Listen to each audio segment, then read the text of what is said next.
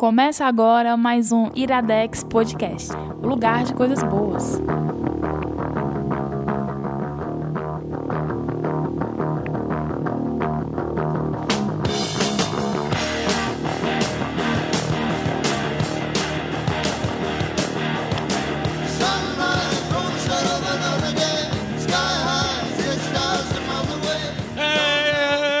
Está no mais um Iradex Podcast, quase que não, não sai a voz e, e tudo aqui. Caio Andos. Opa, pegação. Não, como seria você, o Caio Andos metaleiro, fazendo a apresentação? Pô, eu- Caio Anderson. Oi, oi. Cara, eu fiquei com medo agora. tinha que ter o Jean aqui pra fazer aquela voz dele. lá. É, Gabriel Franklin. Caramba, rapaz. tudo bom? Ei, Gabi? mas eu tenho uma resolução de ano novo. Eu vou, eu vou criar, eu vou adotar o Orama Rapaz como a minha. É entrada. mesmo? Assumiu? Vou, vou assumir. Por que, porque que eu. tu tá desanimado, cara? Hã? Porque eu tô triste, cara. Não, vai, vai. Gabriel Franklin. Orama Rapaz. eu tô tossindo ainda. Caio, por favor, você que é o mestre de cerimônias do grupo Iradex. Não é isso? É o Certo. grupo, é um grupo, né? É um grupo. Grupo É a Jipa agora? É um grupo no WhatsApp. É um grupo no WhatsApp. Agora é a Jipa. Você vê, antigamente só tinha grupo quem era, né, em- empresário, essas coisas. Todo mundo tem um grupo no WhatsApp, né? Caio, por favor, apresente a convidada. O convidado. o convidado de hoje é o homem de muitas mentions, o senhor Pauta Livre News, Carlos Torinho. Solon. E pelada, e pelada na net também, não esqueça. E pelada e pelada. Esse ele, ele fica pelada na net também. É. o que dá mais dinheiro ultimamente, é o pelada na net do que o pauta livre. Fale mais sobre isso, como é que é isso. Torinho, Torinho, depois de dois anos, mais de dois anos, Três meses, porra. Eu gravei depois Tu quer- do tu quer gravou água- sem fim. tu Não, quer água, tu Torinho? gravou sem fim. Tu quer água, Gravou Torinho? Iradex Quero, Podcast. Sim. Agora tá de volta aqui no Iradex. Mas não é tudo Iradex? É, é, é. Então é pronto, aí, mano. É isso aí. É mesmo. Va- vamos falando aí enquanto eu tomo meu mel. Hum, melzinho. Adoro, lambedor. Caio, Ah. vendou mesmo. Caio, eu gostaria que você, é, junto com o Gabriel, vocês dialogassem Certo. sobre como é que vai ser esse programa. Esse programa. Tipo, de uma maneira bem, fa- bem falsa, assim, vocês É o dois. último programa do ano, né? Caraca, Isso. então precisa de mais animação. Não, peraí. Certo. Precisa de mais animação. Sobe o som. Aí, leva choque. Sobe o som. ai, ai. Ei, mano. Opa! Está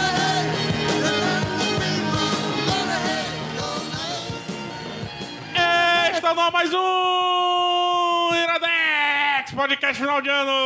Eu não entendi o que foi isso. Eu, tô, eu me perdi um pouco no que tá acontecendo. Tu, tu vai. me perdi. Eu também. Era pra ser o final de ano. Não Ah, é? foi. Eu, eu me esqueci. no Mas tu vai puxar isso aí pro começo? Não, vou fazer Ah, duas tá. vezes. Ah, Ah, tá tá bom. É, Então, o último Iradex podcast do ano, Bem-vindo. saindo no dia 31 ou no dia 30, eu não sei. pra você que vai viajar aí, mais um presente de Natal.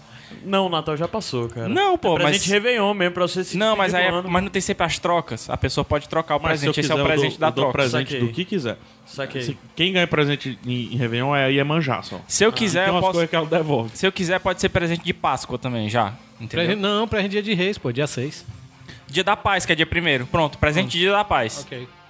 Sim, Mas mas, de toda mas- forma, o programa hoje é um pouco diferente. A gente vai falar sobre documentários de música. Vamos falar de música através de algo que o Iradex gosta muito, que é documentários. Ah, A única música que eu conheço isso tem Maiden. relação com o Sério? final do ano? Eu acho que não. Mas assim, vamos, vamos tentar. É um programa diferente, é um programa especial. E então, como tá no final do ano, a gente pode fazer programas diferentes e programas especiais, porque vão ser quatro indicações. E a gente vai to- duas habituais. Isso é pra marcar, essas coisas que a gente faz pra marcar, tipo, ah, você se lembra aquele no final do ano que foi de documentário de música? Uhum. É pra marcar, ah, foi aquele final do ano, tá, não sei o que. só E a intenção também é que a gente, a gente escute mais música também no, durante o programa. É né? uma resolução pra 2016, cara, que a gente tá tendo. Qual é? Mais música no Iradex. Indicações de álbuns, indicações de documentário relacionado à música, coisas de música no Iradex, inclusive talvez no podcast, né, Hans? É, um dia. Ele, ele, ele, ele tá prestando atenção, não. Eu Tá tô, eu falando. tô sim. Tá não, vamos lá, vamos lá, vamos animar. Vamos animar. É, não vamos ser Fear of the Dark, não. Vamos, vamos animar. O medo do escuro. Gabs, pra entrar em contato com o Iradex, como é que faz? Cara, você pode entrar em iradex.net barra contatos. Todos é os tem contatos lá? estarão lá. As nossas redes sociais, Facebook, Instagram, Twitter e o WhatsApp. Tu quer que eu diga WhatsApp? Não, não quero que você diga WhatsApp. Tá, não digo o Eu WhatsApp. quero que o Torinho, que escutou isso atentamente, sem estar mexendo nos negócios de, de copo, escolha uma rede social pra ser trabalhada nesse final de ano. Uma rede social pra se trabalhar no final de ano? É, Só não vale o Orkut. Snapchat. o Snapchat. Eu não tenho Snapchat até hoje, não entendo que merda é aquela. Então, Mas a gente- o Iradex tem Snapchat e a gente sei. sabe o que é. Eu sei porque minha mulher, ela segue. Ela fica, eu fico vendo, né? Eu, eu chego- mas ainda tu, tu é fumante passivo. é Instagram faz ainda tá lá, não apaga depois, sabe? Aí é que tá. Mas só que o mas Snapchat você pode ter mais Não, coisas. não vamos discutir isso. A Lívia Acho vai te convencer que o Snapchat é funcional. Não, ninguém vai conseguir me convencer. Lívia isso, consegue. A né? Lívia consegue. A Lívia consegue. Ok. Tu vai ver. Certo, então o Torinho escolheu o Snapchat. Qual é o Snapchat do Iradex? Caiu antes. IradexNet. É o... Tudo junto. IradexNet. Não é o único diferente, né? É. Não é, né? Não, Não. tem ele e tem também o Instagram, os dois são. IradexNet. Não é isso? Muito bem, pegou a deixa aí, Foi. tá vendo? E outra coisa que eu queria que vocês chamassem, principalmente você, Gabriel, O quê? chamasse a, a galera pro bando de ruma. A gente vai chamar mesmo. Chama. Vai é chamar, final né? de ano. É, porque agora a gente já chegou nos 900 membros, né, finalmente. Vamos, Vamos- ver se a gente vamos- chega nos mil Vamos até... mil. Fevereiro?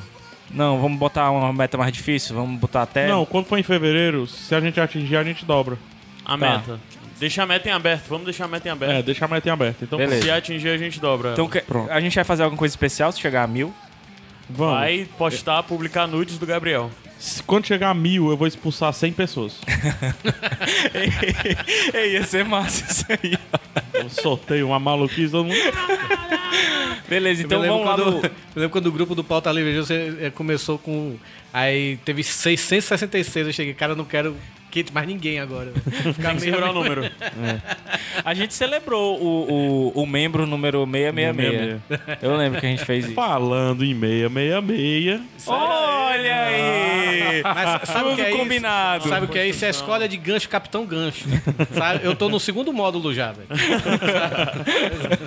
Falando em 666, né? Ah, O, o número que invertido é 999, certo. né? Que pode ser de um filme e pode ser da besta, né? Muita gente fala isso. Não, o 777 que é o número dos anjos. pô. Ah, é, né? O 777, né? Ah. 999 é do, do filme Identidade. Mas o. Sim, vamos lá. Caio, por favor, quais os documentários que a gente vai apresentar aqui hoje? Nós vamos indicar quatro, quatro documentários. Tem um alien no meio deles. Mas foi meio que por acidente. Começa com o Flight pesada 666. Que a é vida da mulher é pesada.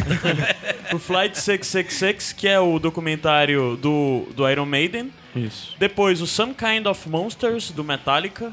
Depois a, o M, da Amy Winehouse. Isso. E por último, o Leme, do... Quero ver você falar inglês. Hã? Quero ver você falar o título em inglês. Eu só digo Leme, o nome do título no IMDB é só Leme. Não tem Não. o, o, o 49%... Eu esqueci o resto. 49% é motherfucker. É, e 60... o- 51%. 51% badass. Não Son lembro. of bitch. É o Son of contrário. bitch, é isso aí. Ou seja, poderia ser 99% Anjo. e 1% safado. Sa- 1% vagabundo, Olha onde é mano. que- Vagabundo. O Hélio é safadão, leme brasileiro. É. Mas vamos lá, vamos já subir musiquinha, porque esse podcast tá recheado de músicas bacanas que você pode encontrar lá no iradex.net barra playlist. Todas as músicas que foram tocadas nesse Iradex, as músicas bonitas e roqueiras e metais, e inclusive a própria Amy Winehouse, que por mais que não toque rock, teve uma vida bem metal, Sim. bem pesada. Bem pesado, Não é bem metal, bem darks. Bem darks, né? Vamos embora? Vamos Quer dizer, subir, a gente simbora pro volta. próximo quadro. E a gente volta já falando do Flight 66. Vale dizer que as indicações hoje Six. são um pouquinho mais rápidas. Pronto. Porque são muitas indicações. Show? Pronto, Olá. é muito Torinho, cearense. isso é o quê, Torinho? Iradex. Podcast. Let him who hath understanding reckon the number of the beast. for it is a human number. Its number is 666.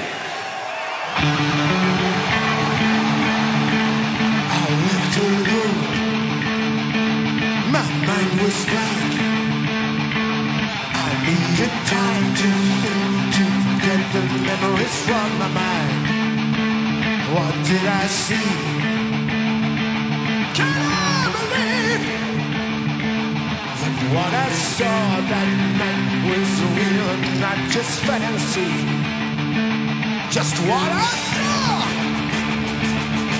my old dreams. Were the reflections of my woman staring back at me. In my dreams,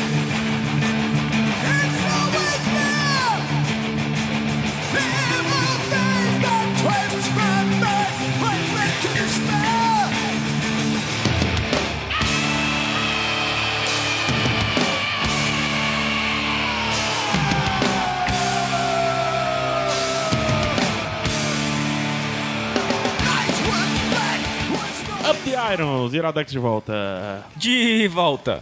Pro metal. Pega Santos, a primeira indicação é sua. Você vai nos falar do documentário Flight 666. Por que esse documentário? Por que Iron Maiden? Primeiro, Por que metal? primeiro, deixa eu lacrar logo a conversa aqui. Certo. Não é só o melhor documentário de metal que tem. É o melhor documentário de música que já foi feito. Minha nossa. Há, há controvérsia. Voo 666. Pronto, falei. Há controvérsia. Tá lacrado com a palavra de Deus. Cara, o. Só tá com a palavra do PH até É. agora. Tá lacrado, mano. Cara, o Searching for Sugar Man eu acho foda. Qual é? Macho, ele do pilota um avião. Hã? Ele pilota um avião. Não, cara, mas ele constrói casas. Mas não pilota um avião. Mas ele Eu, constrói casas. eu gosto do. Eu gosto do, do mesmo diretor, né? Que é o Sandan. Eu gosto do documentário do Rush mais do Pronto. que desse. Então vamos lá, vamos lá. Vamos falar. O Rush é foda também. É, eu acho melhor do que esse. se tivesse me dito, cara. Mas não, Flight 60. É, fica pro 2016. Eu ia indicar o do 2016. Rush, mas aí como você já tá indicando o mesmo diretor, eu cheguei, não, vou mudar, eu vou botar. Ah, pô, seria bom especial Xandun. Vai, vamos, vamos explicar então primeiro, antes de explicar o, o, o documentário em si, o quem é Xandun. É um antropólogo, sociólogo. é, Xandun, não, Sam Dan. Sam Dan. Eu já vi ele pronunciando. É Sam, não é Xan, é não é Sam. Sean, não? Não, é de Sam, de Samuel. Ah, é de Sam? É, Ah, tá. Sam, então, né? Sandun. Eu vou chamar Dum, tá? tá. Porque ele é do mal. Dum. pegou quem pegou. Mas vamos lá. Quem é esse, esse rapaz? Ele é um antropólogo e é sociólogo, antropólogo, etc. Que fez doutorado, mestrado e, e blá blá blá. A tese de mestrado dele, ele resolveu estudar os headbangers, né? Ou seja, os seguidores do metal. Né? Aqueles caras que seguem a banda fielmente, como o Torinho foi com o Metallica por algum tempo. Não é isso? Hoje eu só curto Safadão. Tá no metal ainda. 1% safadão, 90 99% Metallica. Safa Maiden.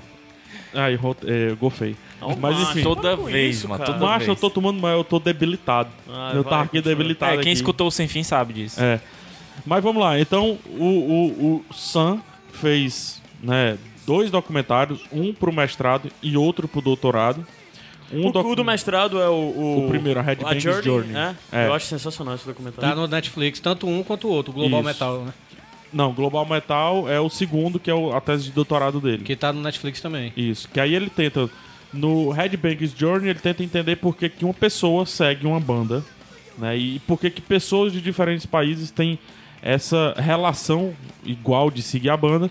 E no Global Metal, ele tenta entender as influências que o heavy metal tem numa escala global, desde o nascimento dele lá, não sei aonde, da Suécia, de queimar a igreja, do escambau todo e etc., até chegar ao que é o, o tal do fanatismo metal, de se- da galera seguir e etc. É interessante esses documentários também pra gente ver como é que o americano pensa o metal, né, velho? Porque ele comete algumas deslizes, assim, principalmente no primeiro, sabe? Ele categoriza, por exemplo, o King Diamond, né, o Merciful Fate, como black metal, né? Quando não é isso, né? E... e Mas isso é uma, é uma discussão absurda, né? Porque É, isso não, pois é. acontece. americano, por exemplo, só acha que o thrash metal só tá na- nos Estados Unidos. Ele desconhece Creator, desconhece Destruction, Sodom, essas coisas, né? Eu também. É, eles falam de trash, eles só falam do Big Four, né? É. É, Mas enfim, é, é a percepção de uma pessoa, né? sim, sim. Você, obviamente, pode ter. Não, mas ele comete muitos deslizes no Headbangers que ele consegue Ele até... conserta no Global no Metal. Global Metal, é. É. Pois é. E, é, isso compactua muito com o lance de tese, de doutorado, mestrado, Sim. geralmente isso acontece. Mas enfim. E daí, no próprio documentário, desde o primeiro documentário, ele fala que é um sonho ele chegar relativamente perto à banda preferida dele, né? O Iron Maiden. Que é o Iron Maiden. Tanto que o, o Dio pergunta isso pra ele no Headbangers Journey. Isso. Eu, eu me lembro que eu assisti semana passada, assim, sem... Aham. Tá, ah, vou ver de novo.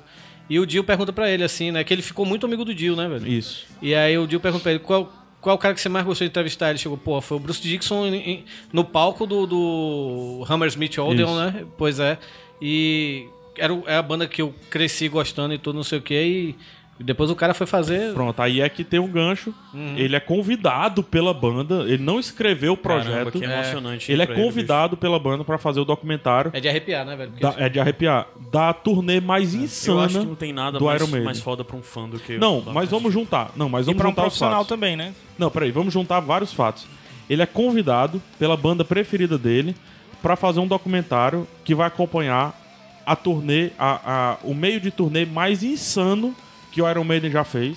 São 20, eu posso até olhar, eu me esqueci aqui, mas são 26 shows em 42 dias em vários países diferentes. Que eles só tocavam músicas até o Seventh Sun É. e o Fear of the Dark, É o né? Somewhere Back in Time, a turnê que Isso. inclusive eu fui pra essa turnê lá em, em- em Recife, em, em 2008, em Recife. E é- esses três pontos. E aí tem um quarto ponto, que eu acho esse o mais foda. É a primeira vez que o Iron Maiden se abre pra um, um documentário, pra uma produção jornalística e filmística desse, dessa escala. Aí, se você quiser, o quinto ponto pra você fechar é, ele foi aprovado depois que ele fez, depois que ele editou. Durante ele podia fazer o que ele quisesse. Só tinha uma condição que ele não podia fazer: entrar no quarto do Steve Harris. Ah, ele até brinca depois nas entrevistas que ele deu e tal, talk show e etc. E por que que eu acho tão foda assim? Porque é um, um documentário de um fã, literalmente um fã, sobre um dos momentos áureos. Eu acho um dos momentos áureos do Iron Maiden, porque é, é quando o Iron Maiden se recoloca depois de toda essa crise fonográfica com o lance dos MP3, de downloads, etc. Ele se coloca a voltar a fazer grandes turnês, ganhar muito dinheiro com o turnê, e tava lá um fã que muito provavelmente por conta da internet pesquisou e fez tudo isso, e ele tava lá fazendo a merda do documentário do Iron Maiden. Vai dizer se isso não é foda, cara? Não, com certeza. Então, o produto podia ter ficado até ruim, cara. e o produto é muito bom. Por, que, é muito bom? O que, que é interessante mais assim? Eu nunca vi o documentário. Tá, uma coisa que eu acho chato em documentário de, de música é não ter música. Então, a- O que existe eu acho um erro, inclusive. Você querer fazer um documentário de música e não colocar a música. Existe muito, cara, esse lance de, de o cara começa a tocar a música, aí para no meio da música e documentário. Aí começa um pouquinho a tocar outra música, documentário. Eu não gosto muito disso. O Sean, o, o Sam, Dan, né? É, é assim, Torinho? Pode ir. Professor Torinho. Confirmado, confirmado. Tá, tá confirmado. Confirma, confirma. É, ele, ele faz a estrutura é muito boa. Ele começa logo com, com a música, para a música no meio e conta a história. Quando ele termina a história, ele casa exatamente com o meio restante da música que estava sendo tocada. Pra retomar a, questão- música de onde parou. A questão é que o restante da música retrata o que a história Exatamente o que ele tá falando. É, isso é muito legal. Ele, ele reitera o que algum assunto que foi levantado nesse meio tempo. A música. A música fala sobre o que ele contou, né? É. Na, no- Isso. antes disso. É quase como você. É, é como se você tivesse, assim, por exemplo, se ele focou muito no Nick McBrain, então ele vai pegar a música mais foda do Nick McBrain, vai soltar logo no solo do McBrain e tocar a música até o final. A música acaba sendo uma- um personagem dentro do Sim. documentário, como se fosse um narrador também. né? Total. Se ele E a fala música é retirada de vários shows diferentes. vários né? de- dessa turnê, Tem até show do 27 Brasil, né? shows. Tem o de São Paulo, infelizmente o de Recife não foi. O nesse show de Recife que eu fui, o, o Bruce, o Bruce Dixon falou, o Bruce, é meu O amigo. Bruce. Ele BFF. Ele falou lá em cima, ó, estejam muito animados que a gente tá gravando o nosso documentário Fly 66. É foda, aí a galera se empolga mesmo. Pô, a galera foi a loucura. o, o, Chan- o Sandan tava lá no cantinho ali, deu pra ver o narigudo mais alto do mundo. O cara é gigante de alto. Eu consegui vê-lo assim lá no cantinho, assim, bem legal. Mas enfim, é, esse é o contexto. Pra mim foi melhor ainda porque é a minha banda preferida. Aham. É. De certa forma, tem um lance de tu se identificar com, com a, a jornada do Sandan, né? De- Total. De, total. ter acesso à banda favorita. O cara Total. teve acesso a. a- É como se o Angra Você ligasse se vê aqui, nele, o né? Angra ligasse aqui, para fazer uma metáfora. PH, eu gostei de teus vlogs, quero naquele formato fazer um documentário meu agora. Uhum. É, é muito parecido isso. Imagina, cara. Ia ser foda. Eu ia assistir só por causa do PH. Não, e o é Fela foda. da Gaita, ele, ele, ele cropa o documentário dele, o, o, o Sam, ele cropa todo em mais ou menos 10, 15 minutos, cara. Então tem um formatinho Como assim? Não internet. entendi. a Ah, cada os 15 trechos minutos se como se fecha fosse- um assunto. Saquei. A cada 15 minutos, a cada fim de música, fecha um assunto. Aham. Isso é muito bom. Isso Qual é a muito duração do bom. documentário? Uma hora e 40 e altos, né? Aí ele começa na Índia, vai parar na Austrália, na Oceania, em todo canto. É, é muito bom. Mas ele retrata, tipo. Tu disse que tinha uma regra lá de não poder entrar no quarto do Steve Harris, mas ele retrata bastidores também ou ele se foca mais na questão do show e na Muito história da banda? bastidores. Muito bastidores, mostra a banda como. É isso que eu ia falar. O Iron Maiden é minha banda preferida, mas eu nunca tinha visto backstage do, do, do Iron Maiden. Nunca tinha visto bastidores. Não sei se tu. Tu, tu acompanhou o Iron, Torinho, e se tu conseguia ter acesso a essas coisas. É Eu nunca porque tive o, muito. o Iron, ele... Eles sempre foram muito fechados, Eles são, eles são tal. reservados e também eles não entram muito em polêmica. Polêmica que eu digo assim. Só na época do Guns e tal, mas. Teve. é, não, a- o polêmica do, do, do Iron Maiden foi o quê? Aqueles ovos que a Sharon Osbourne É. jogou. É, o Bruce Dixon às vezes fala muita merda, né, velho? E tipo, ele quer dizer, não é não é que ele fale merda, ele fala o que dá na telha, ele não É. tá nem. Ele fala muito, É, ele, ele, ele tá, tá pouco se ligando pro que você vai achar, sabe? mas ele pilota o avião da banda dele. Pois é. E, e ao mesmo tempo, por exemplo, agora recentemente teve uma certa polêmica que ele chegou e falou que é, os punks têm inveja do, do metal porque os punks não sabem tocar guitarra. Concordo. Não, não é bem assim, cara. Besteira Não é tô bem zoando, pô, tô zoando. Mas enfim, não vamos entrar nisso, não. Sim, por- sim. o- Porque Mas, o- é, é, como eu tava falando, a vida dos caras... é muito reservado. E eles não se metem em polêmicas. Eu me Ah. lembro que na época que o Blaze Bailey era o, o vocalista, é, o Steve Harris proibia, porque o Blaze Bailey fumava muito, né? Fuma muito, né? E o, Blaze, o, o- Steve Harris proibia terminantemente do Blaze fumar é, até por perto, para não que os fotógrafos não pegassem ele fumando, sabe? Porque ele não queria dar esse exemplo até, sabe? É, a banda por muito tempo, por muito tempo não, ainda é o reflexo fiel do Steve Harris, né? Sim. Então o Steve Harris no documentário me surpreende muito, porque ele é muito calmo, ele é muito fechado. Ele, sei lá, ele é o britânico propriamente dito, assim, Um sabe? gentleman. É, muito educado e tal. Enquanto que você revela que os outros parece que estão. Graças a Deus estão filmando a gente finalmente. O Nick McBrain tá maluco no documentário. Ele consegue construir Né? bem a personalidade de todos os todos, seis caras? Todos. Muito bem. Ah. Do- cara, ele transforma o Steve Harris num cara família e altamente tímido. O Bruce Dix num cara extremamente inventivo. Aquele cara que se ele quer, ele faz. Uhum. Ele mostra isso. É foda. O cara tá pilotando um avião, é, é óbvio que se ele quer, ele faz, né? Sem contar que ele, é- é além de muito pilotar assim. avião, ele é capitão do time. Não sei se é ainda, né? Capitão do time de esgrima, né? Esgrima, isso. De- de- da Inglaterra. Ele é escritor, né? Ele tem três livros lançados. O, do... É, historiador formado, com Pois louvor e etc. Blá, blá, blá. Ele- Letrista foda também. Ele fala um pouco sobre essa questão das contextualizações, do que o Metal... Do que o Metallica... Que o Iron Maiden fala nas suas músicas e por que os temas... Não, n- não, não tanto, assim. Ele mostra que ao, ao longo do, do documentário você vai vendo de onde é que saem as músicas do Iron Maiden. É porque tem, tem todo o lance deles sempre falarem sobre as guerras, né? Sobre... É, mas mais ou menos ele fez. O, o- a montagem do documentário é muito bonita nesse sentido, porque principalmente no começo, o pessoal vai assistir, ou quem já assistiu vai lembrar, é, eles estão passando o som na Índia. É o primeiro show deles em Mumbai. E ao passo que eles estão falando aqui sobre a influência do Iron Maiden, como o Iron Maiden arrasta multidões, etc. Ele fala e joga uma cena de um indiano pobre, paupérrimo, muito pobre mesmo, lascando o dedo aqui, colocando um, um prego na tauba que vai segurar a galera que vai fazer o show do. que vai assistir o show do Iron Maiden, né? Então ele dá essa- esse contraste e a música fala. É porque eu não me lembro o nome da música agora que toca, mas a música fala um pouco sobre isso, de exploração e tudo mais. E- Então é, é uma ideia do diretor do documentário ali, do documentarista, muito arriscada, muito corajosa, mas que ficou muito foda. Que por mais que seja a visão do cara, o Iron Maiden faria isso também, faria esse, esse tipo de discussão. Essa ligação, né? É. Enfim, já falei demais, era pra falar pouco aqui, o tempo já tá indo embora. Mas é, é isso, cara. Flight 6666 e assisti no cinema, no Dragão do Mar, a estreia foi muito boa. Em São Paulo, eles vieram pra estreia, fizeram o lançamento e tal. É Foi um interessante que é um canadense, né? lindo.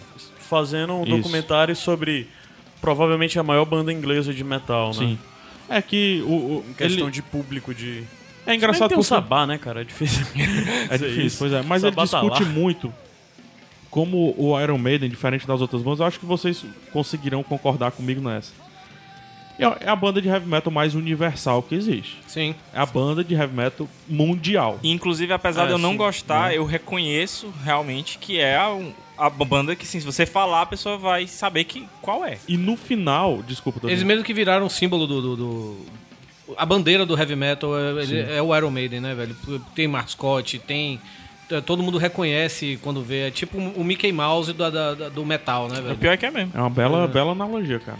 Uma questão, uma, Até no lance comercial também. Sim. É uma bela analogia. Eu, eu só vi até hoje o, o, o Headbanger, o Headbanger, né? A Head. A, A Headbangers é, Headbangers o, Journey. o Metal, a Headbanger Journey. Journey Está no é, Netflix. Tá muito bonito. Eu só vi ele. de É, no microfone dele. Misturei tudo.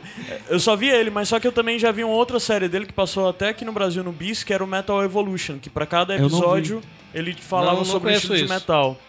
Tem uma série, né? São, sei lá, seis ou sete episódios. É bem legal, é bem no estilo desses outros documentários. Mas uma coisa legal desse documentarista é que ele consegue falar sobre metal pra você que não é Pô, isso é público. legal. A proposta do Headbangers é isso. E o né? Headbanger consegue fazer isso. Eu adoro esse documentário, eu gosto muito desse documentário. Na verdade, desde 2013, 2014, a gente, A gente pô, a tem. gente tem que trazer os documentários dele pro Iradex. O Headbangers, uma explicação, parece aquele momento que o Jack Black no Escola de Rock tá dando aula lá do, história do Muito rock. legal. Eu, Eu, lembrei disso. eu, eu assisti, como eu falei, eu assisti na semana passada no Netflix, né? Eu assisti do lado de minha, de minha esposa, né? Da Marina. E... Faz você entender um pouco o metal e a cabeça do, do metaleiro Não, e pois é, eu, respeitar. eu né? botei ela pra assistir porque ela não curte metal, sabe, velho? Ela gosta de rock alternativo, essas coisas. Achei, não, fica aqui comigo, assiste aqui e tal, não sei o que, qualquer coisa, se não gostar, você sai. Ela não assistiu até o final porque realmente ela ficou cansada, né?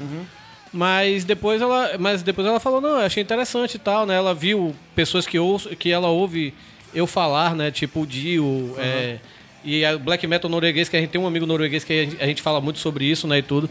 E, e a- ela achou legal, sabe? Ela achou interessante e acho que a, a proposta dele, como o PH falou, foi isso, né, velho? É fa- fazer um- uma didática do, do metal. Foi a tese do, do doutorado dele, não, do mestrado, né? Mestrado, o primeiro é o mestrado. O mestrado, o segundo foi o doutorado, né? Mas eu também recomendo, né? Como eu, a eu não sei se ficou na edição, é, a, o, o documentário dele sobre o Rush. Boa. Que eu acho que foi muito feliz o que ele fez naquele documentário, porque ele deu muita sorte também, Uma banda também, assim como a Iron Maiden, muito... cultuada. É- Não, não, muito escondida. É escondida e além do mais o, Rush tem aquela dualidade, né? né? Reservado, Ou, vo- ou você ama o Rush ou você odeia o Rush. É, exatamente. Tem quem odeia o Rush? Tem. Tem, tem, tem muita que gente que Tem odeia- muita gente. Tem muita gente. Eu acho um Não é pouca, não. né? Eu acho um Não é pouco. isso. Não viu eles tocando Tom Sawyer ao vivo, É. mas beleza. E, e, tipo, é, eu acho o, o, o documentário do Rush eu acho interessantíssimo porque o, foi muito feliz, eu acho que foi uma coincidência muito feliz porque é, as famílias dos caras do Geddy Lee, do Alex Lifeson, né? O Neil Peart nem tanto que ele é mais é, é, fechado, né? Mas o Alex Lifeson e o Gary Lee, eles eram amigos de infância. E as famílias tinham filmagens deles crianças, velho, várias filmagens. Então, vo- tá o documentário intercalando com filmagem dos caras criança mesmo, sabe, velho? Que naquela Isso é época... único, né, cara? Se você parar pra pensar. Não, naquela época, nos 60, Acho nos que só anos quem consegue 50, fazer isso é o pessoal da Disney, né?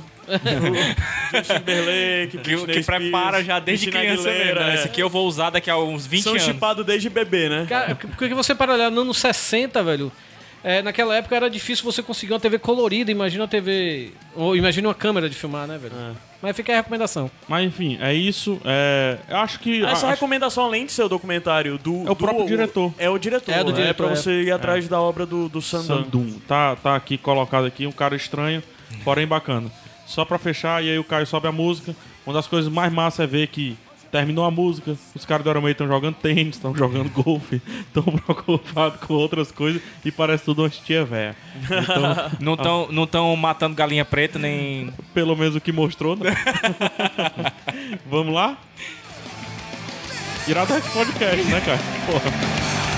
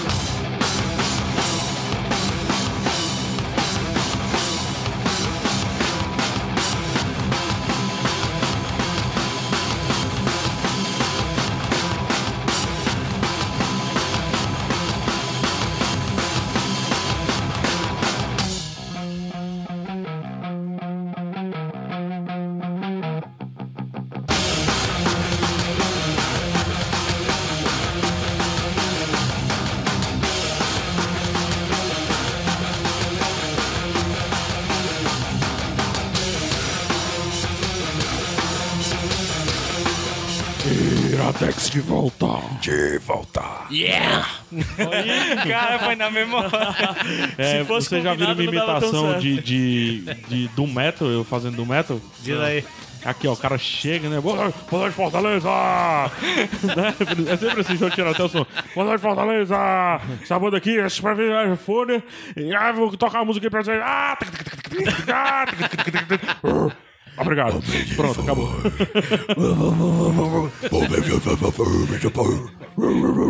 Thank you. Cara, o Jean é que faz isso aí igualzinho, né? Oi? My lifestyle determines my dance style. My lifestyle determines my Caio, Isso que é polêmico, mas eu Quem me indica, divirto com Caio? esse Quem disco. indica? Carlos Torinho, não podia ser diferente. Metallica, né? Não, o homem que tem o Vans do Metallica. tinha que, Então, tinha que ter, tinha que gosto ter duvidoso, indicado né? era Mastodon, cara. Pois é, cara, mas tem um, tem um documentário do Mastodon no CD deles, do, do Bloody Mountain, né? Que é ruim. É muito, muito bom. O vai pra documentário é ruim, cara. Não, Mas o Metallica. vamos falar do- Metallica. Você falar vai falar do Metallica. Some Kind of Monsters do Metallica. Sim, vou falar do Some Kind of Monster, é um documentário que ganhou prêmios lá fora, né? Foi por seleção oficial do Festival de Sundance e tudo, né? Que é muita coisa isso. Pois é. E, cara, antes de eu falar do documentário em si, né, tem que falar dos diretores, né, que é o Joe Berlinger e o Bruce Sinofsky. Um deles morreu no ano passado, ou foi esse ano, eu acho. Foi esse ano, cara. Foi esse ano o Joe Berlinger, não foi Quer dizer, depende desse ano, né? É, pois é, 2015. Pronto. É, eles, eles. O Metallica tomou conhecimento desses caras porque eles fizeram um documentário é, chamado Paradise Lost. Que foi sobre adolescentes que se mataram, né? E a comunidade, na época da cidade deles, é. Culpou um outro grupo, né? de- cu- culpou o rock e tal, essas coisas, né? E o Metallica, eles. é, eles pediram autorização do Metallica para usar a música do Metallica no documentário, o Metallica autorizou, que é uma coisa que o Metallica raramente faz. Quer dizer, o Metallica nunca fez, né? Antes disso, né? E aí. Agora eles estão todos bonzinhos. E aí eles chamaram os caras para fazer o documentário da gravação do disco deles. Que é uma coisa que o Metallica vinha fazendo desde o, o Black Album, né? Que tem um documentário aí na Half in the Life of Metallica.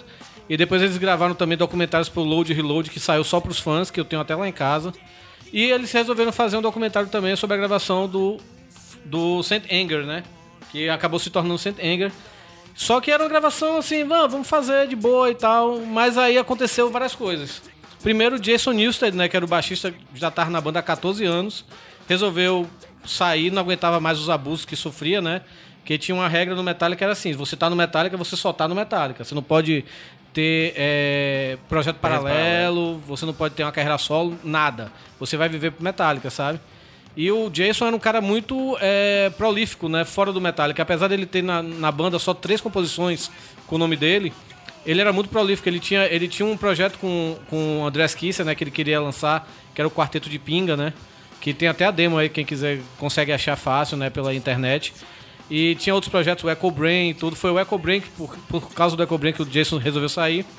E na época também eles resolveram contratar um psicólogo pra Fazer lidar terapia em grupo, né? Pra fazer terapia em grupo, que é uma, é uma coisa que, tipo, até no documentário o Jason, né, fala assim, isso é coisa de. Isso é coisa de maricas, isso é coisa de falar dos seus problemas e tal.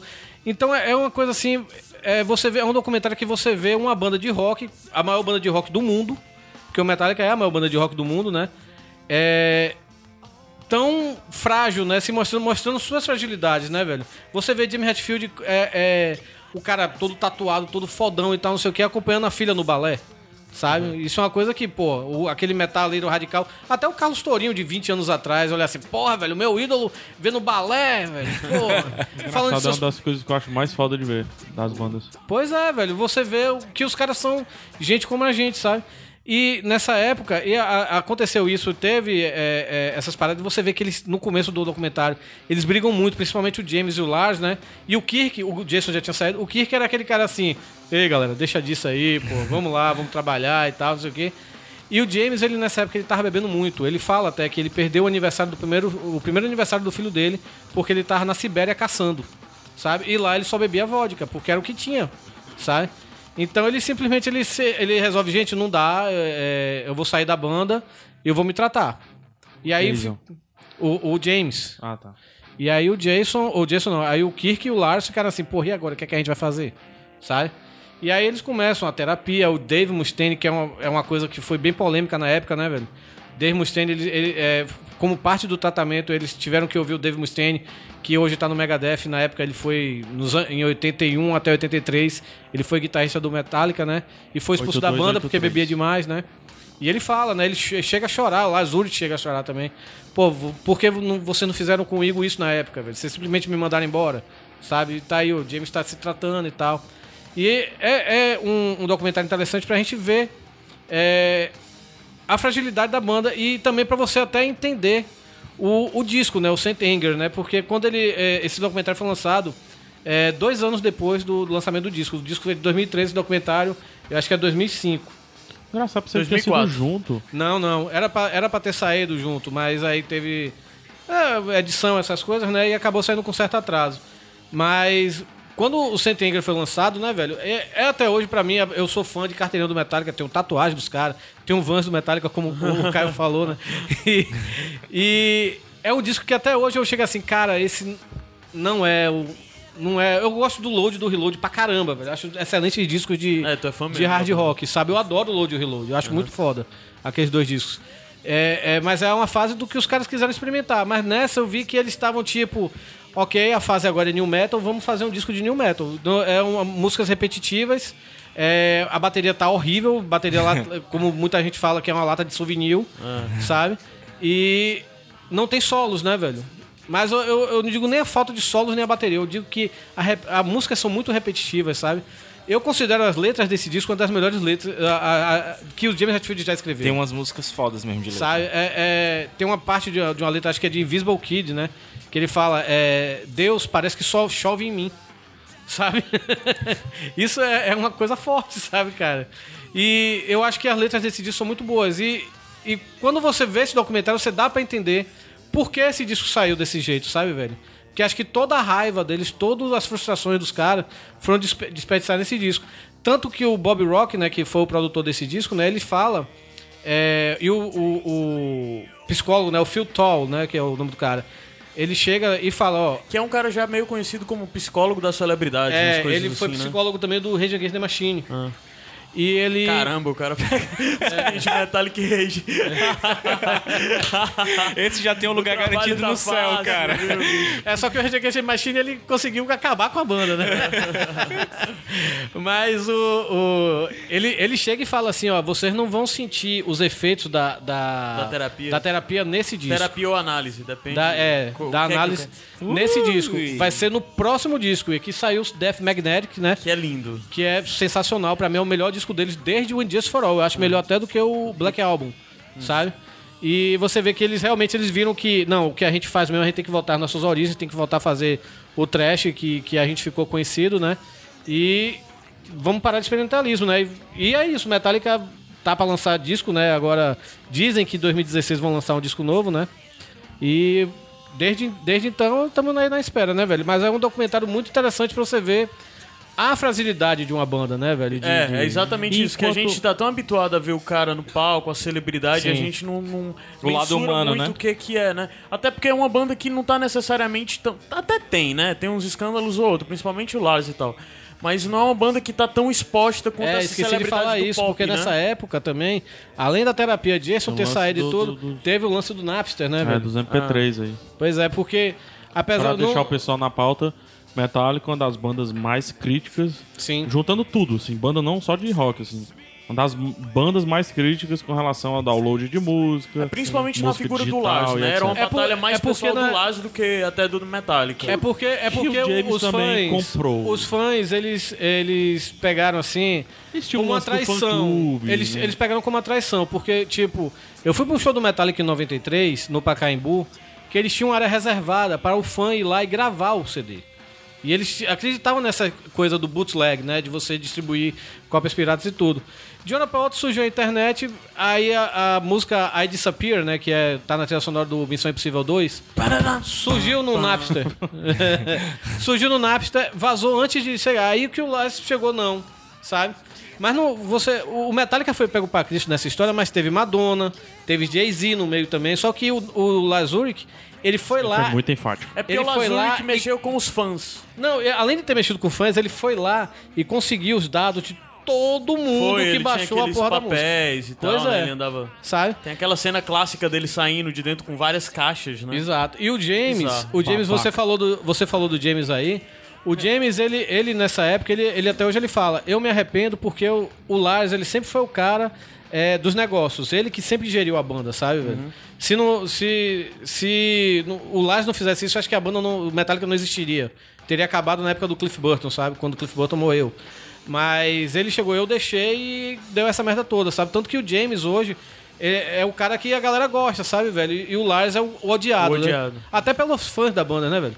Tem, tem, tem Nem na época do Napster... consegue ser direito. né? Na, na época, na época do Napster, teve, teve. Eu me lembro que tinha uma camisa que vendiam, que era o Lars e o Cliff Burton, escrito It should have been Lars. Deveria ter sido Lars. Caralho, que pesado, bicho. Demais. Que pesado, cara. Ah, enfim. É, rapidinho aí, o tempo já foi. Enquanto documentário, assim, se tu fosse analisar, documentário comparando com os outros documentários, a linguagem é boa. Eu acho que é um documentário, até que- quem não gosta de música, até quem não gosta do Metallica, que assiste, você, você. Porque você não, não, não pega o lado da música em si, né? Como o do Iron Maiden que é, pegou é, pedaço da música e tudo. É, pega o lado humano das pessoas, sabe, velho? Pega é, os problemas e tudo, é, lida com bebidas, lida com drogas, lida com essas coisas todas. sabe? Relação com família, né? relação da família e tudo. Porra, o cara chegar e falar. O, o- eles gravaram o clipe do Saint Anger, né, da faixa título, num presídio, né, no San Quentin, né?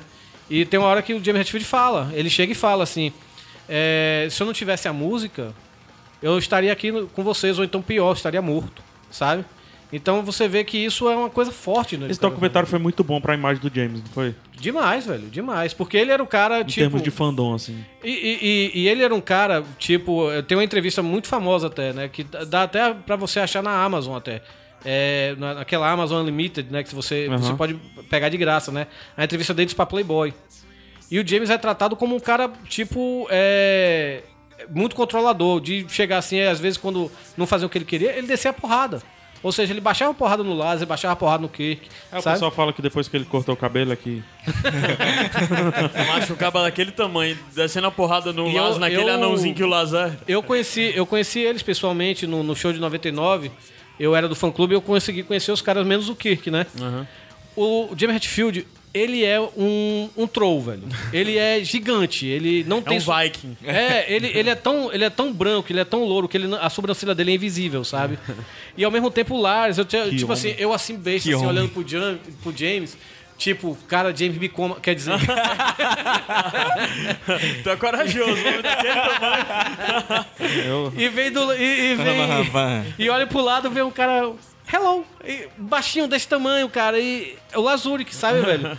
E o, cara, ele devia apanhar muito de mim. O pessoal sobe no laço pra falar com, com o James, né? ah, mas legal. Muito tenso. É, Metallica, assim, eu acho que muita gente deveria conhecer. Pô. Aquele pessoal que gosta mais daqueles rockzinhos. Avenged Sevenfold, é, devia conhecer essas bandas aí que a Queria gente tá conhecer de falando, onde né? veio, né? É. Sair um pouquinho do. Show? É isso? É isso. Esse Aradex Podcast vai subir que música, Caio? O Some Kind of Monster. Então pronto, vamos lá pro Que é o Toninho nome do doidar aqui. documentário. Bate cabeça, Toninho.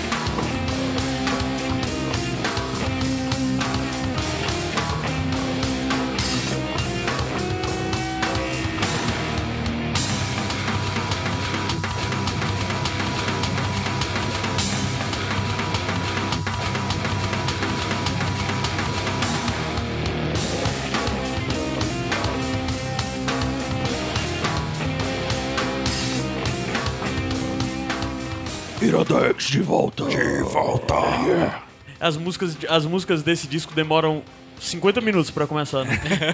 E o pior que não é com solo, com nada, é só a repetiçãozinha de riff, né, cara? É. É muito estranho isso, né? É, isso engra- fica é engraçado, tem, vídeo, tem um vídeo no YouTube Você que já o viu cara as melhorou músicas, a né? mixagem É, disco e- ficou boa. Pô, eu vi também isso. E as músicas reeditadas. Foi, é, Ele é uma tirando banda essas reeditou. repetições, o cara fa- bota uma vez já começa a cantar. É, E tu já viu Master of Puppets com a bateria do. do- já do- ficou horrível. horrível, mas estragou a música. Ah, mas enfim, Caio, é, vamos entrar no, no clima. É, a gente vai ter que mudar, né? É, Tem vamos. que mudar bastante. Na verdade, vamos sair do clima É. pra entrar em outro. Depois a gente volta pra esse clima pesado. Porque 2015 foi pesado. É, eu Todo acho mundo que, fala, todo ano é impressão que eu pesado, tenho- Pois é. Todo ano é pesado. A galera falou tão mal de 2014 que agora em 2015 eu tô vendo o É. pessoal repetir a mesma coisa. Eu disse, mas não era 2014 que tinha É, sido ruim, gente? saudade de 2007, É né? porque vai escalonando, cara. Vamos lá, vamos subir. sobe, sobe rapidinho.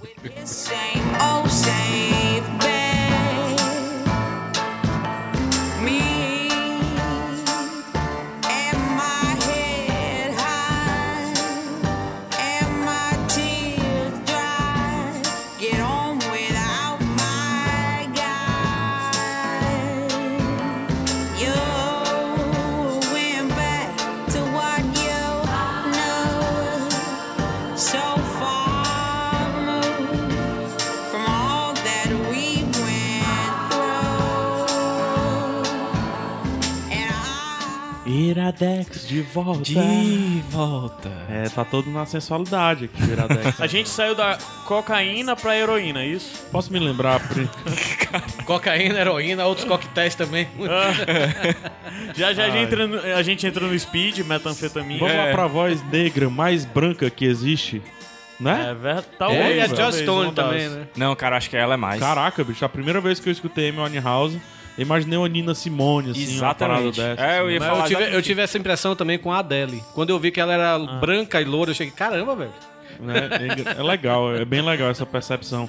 Porque é, não só a voz, mas também o estilo, né? O, Sim. né? A, a- a própria letra da música, etc. Mas vamos lá. Caio, indica. A terceira indicação do programa de hoje, terceira, caramba, faz muito tempo que não é assim emendando esse número de indicação. É o senhor Gabriel Franklin falando do documentário M. Cara, antes de mais nada, eu queria pedir desculpa. porque a, a gente tava preparando pra ser o do Iron Maiden, né? O da Amy e o, o Caio indicar o do Pearl Jam. Então, assim, É, iam ser só três. três, é. Ser três documentários bem diferentes. coisas Ah, mas a Amy Winehouse eu considero ela rock and roll. cara. Mas, assim, se eu soubesse que a É gente eu ia ia. indicar, eu ia indicar, já falando, eu ia indicar o 20 do Pearl Jam, Isso. que é o documentário, acho que 2007, 2008, 2000, não lembro. Mas é o documentário dos 20 anos do Pearl Jam, um documentário que eu adoro. Volto, traz, trago pra cá em outro momento. E também ele é do, do, do diretor James... Esqueci o nome. Cameron. Não. Cameron o, Crowe. O, o Cameron Crowe, é. E eu ia trazer ele, mas só que com o acontecimento de ontem, a gente tá gravando um dia após o anúncio da- do falecimento do, do Lenny, eu mudei o meu. Aí ficou muito metal, né? Ficou. Se eu Só a soubesse. Amy que tá quebrando. Se eu soubesse, eu tinha trazido o The Wall do, do Roger Waters, que tá chegando justamente agora em DVD e em Blu-ray, eu acho Aham. que casaria melhor. Mas vai o da Amy mesmo, e eu acho que, que de alguma forma eu vou conseguir. casar não, macho. É, a Amy, a, não. Amy, a Amy casou e não deu certo, né? É. Então, assim, como vocês já falaram, é, o, o- tem um, um- um lance, assim, quando você escuta a primeira vez a voz da Amy, que você imagina que é uma cantora de soul, daquelas divas, tipo Aretha Franklin. Mulher é, grande, né? Uma mulher grande, exatamente. E, e é uma coisa que, que pega muito quando você escuta a primeira vez. E foi muito engraçado, Torinho, tu ter falado de Adele, porque tem uma ligação muito forte entre a- as duas na minha vida pessoal, assim. Eu cresci escutando todo tipo de música, principalmente por causa da minha mãe, né? Mas raramente alguma coisa nova que eu chegava pra apresentar pra ela, ela gostava. E a primeira vez que ela realmente gostou de alguma coisa muito que eu mostrei pra ela foi o Back to Black, que eu mostrei pra ela da Amy Winehouse. Que eu fiquei maluco na época que eu escutei. Nunca tinha nem ouvido o primeiro disco dela, que é o Frank, né? É, e eu mostrei pra ela, ela ficou maluca. E a segunda coisa que ela mais gostou foi a Adele. Então hoje ela escuta a O Adele. 21. O 21, exatamente. E hoje ela escuta a Adele e Amy Winehouse como se ela estivesse escutando as cantoras de jazz que ela adora, entendeu? É, eu, eu sou um cara que eu consumo praticamente rock e metal, né? Mas eu não gosto de. E o canto- Wesley Safadão. E graças o Wesley a Safadão. Mas é metal, porra. É, e eu não, eu não sou muito fã de cantoras é, no metal, sabe? As bandas de metal de cantoras assim, eu não sou muito. Não curto. Tipo, muito. épica e tal, né? Não, não gosto. Nightwish, essas coisas. Eu gostava de Drain, que era uma banda meio grunge, que era de me- meninas, né, velho? Que era muito boa. Mas eu curto muito eh, essas cantoras eh, a- da atualidade, né? Tudo bem que a Amy morreu, mas querendo ou não, ela surgiu na década passada, né? A Amy Winehouse, eu gosto da daquela Alicia Keys, eu gosto muito da Adele, adoro a Adele, sabe? É, aquela menina também, a a Fiona Apple, também eu gosto muito Pô, dela. é muito boa, Fiona Apple. Pois é, eu gosto muito dessas Taylor cantoras. Taylor Swift. Katy Perry? Taylor, Taylor Swift eu só me lembro da, da, daquele vídeo da cabra, velho. do- Katy Perry? Katy Perry. Eu não? nunca vi a versão original, só conheço como a versão da cabra. É, a versão da cabra. Mas vamos lá, fala do documentário. Falando do si, Gabs. documentário, ele é dirigido pelo Asif Kapadia. Você já deve ter conhecido porque ele dirigiu aquele documentário do Senna, que eu acho incrível. Eu não assisti Nunca até vi, hoje. cara, O também. documentário do Senna é foda, cara. Eu vi no cinema e, e toda vez que eu, que eu vejo hoje eu choro. É porque eu sou fã do Nelson Piquet. Não... Mas enfim, o, o cara já vem de uma, de uma série de documentários muito bons e eu acho que esse ele conseguiu fazer uma coisa que eu já tinha vislumbrado assim no Senna, que é de transformar o documentário ser narrado pela, pela pessoa, né? Mesmo ela já, já estando falecida, né? Macho, isso é absurdamente difícil, mano. Sim. Isso é a coisa um mais trabalho de roteiro- difícil do mundo. E ele consegue fazer esse- isso nesse documentário de uma forma incrível. Tu tava falando da. da- tu, tu viu o documentário, Torinho? não, não, eu- esse eu, Eu, quero também ver. não vi, cara. Eu queria ter visto no cinema, mas perdi. Agora, pra quem é aqui de, de Fortaleza, a gente já, já sabe que o Dragão do Mar vai passar na retrospectiva. Então, Aham. se Ah, é? tiverem a oportunidade, assistam, porque é, eu acho que ver na telona faz a diferença, principalmente por causa do som. Ele é um documentário que tem muita música.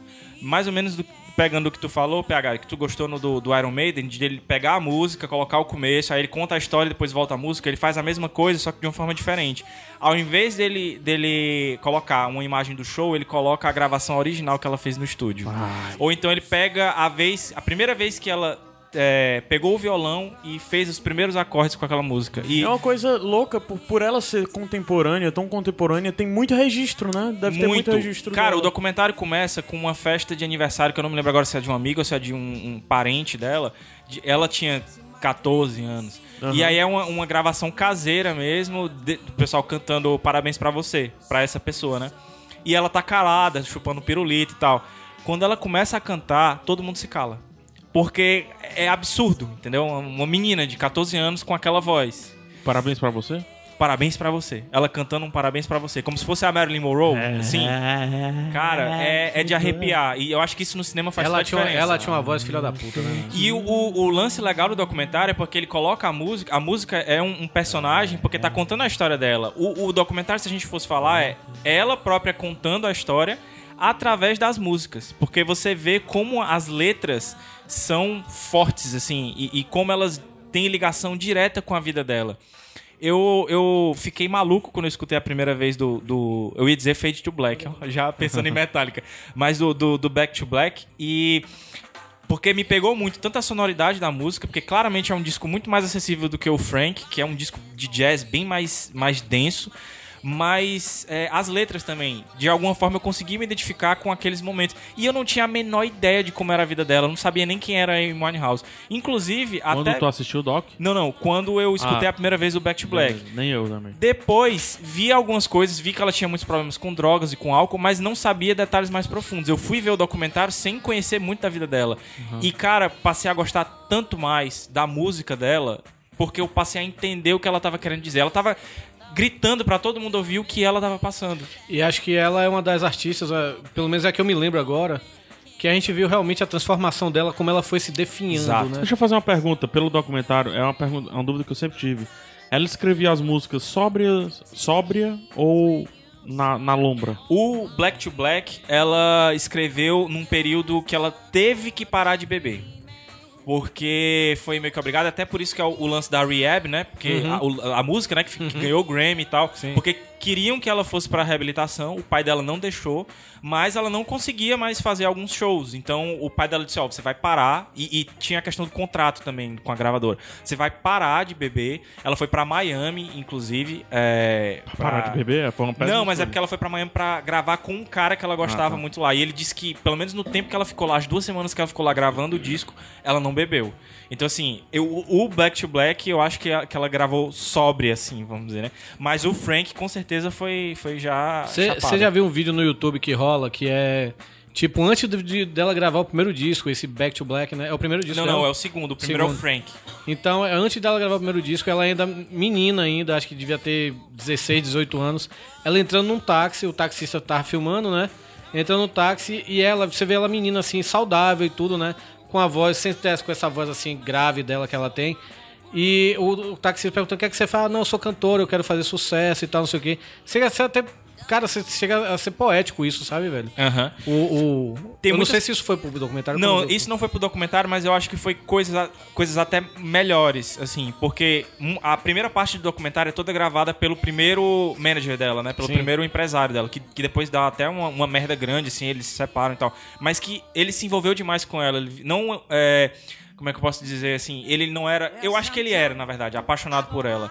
Mas eles nunca tiveram um relacionamento amoroso. assim, ele era muito amigo dela. Mas Inclusive, ele não conseguiu controlá-la. mano. Tal, exatamente. E, e mostra essas gravações pessoais, tipo, depois que ela gravou o primeiro disco, é, tem uma, uma filmagem, um dia, acho que uns dois dias depois, que ele, ele faz a filmagem assim, ela tá dormindo no banco de trás do carro, porque eles estão viajando na Inglaterra de carro pra promover o disco, e ele pergunta pro cara que tá do lado assim, é, fulano, é, quantos discos a Amy vendeu? Aí ele diz 600, o que é impressionante.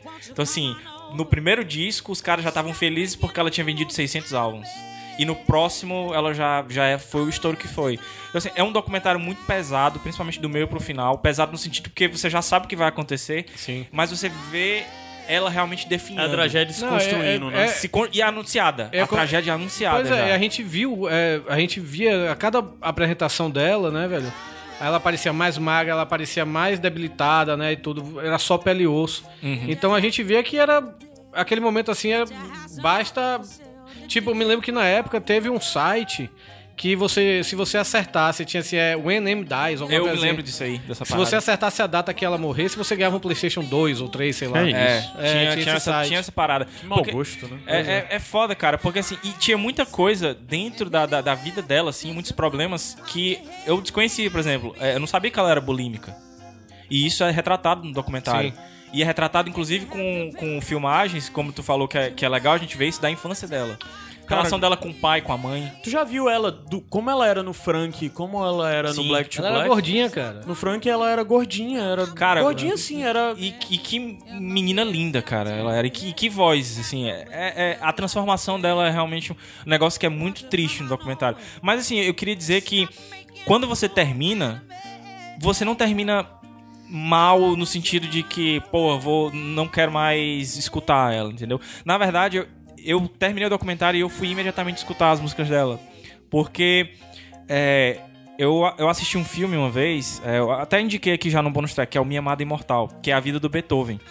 E, e ele fala no filme, o, o Gary Oldman fala como Beethoven, que citando Mozart, que é assim, ele diz que o músico, isso ele fala do, do músico erudito, mas vale pra qualquer músico. O músico, ele com a, com a canção dele, ele de certa forma ele tenta, a alma dele tenta conversar com a sua alma. E é um negócio muito complicado, às vezes, de você conseguir isso, de você ser realmente ser genuíno com a sua letra ou com a sua melodia, o que seja. E ela consegue fazer isso. E eu acho que o documentário ele te dá o instrumento e as ferramentas pra ela conversar diretamente contigo. Eu acho que muda um pouco a cabeça da gente. Não que a gente vá sentir pena dela ou alguma coisa assim, ou justificar, porque ela acabou com a vida dela.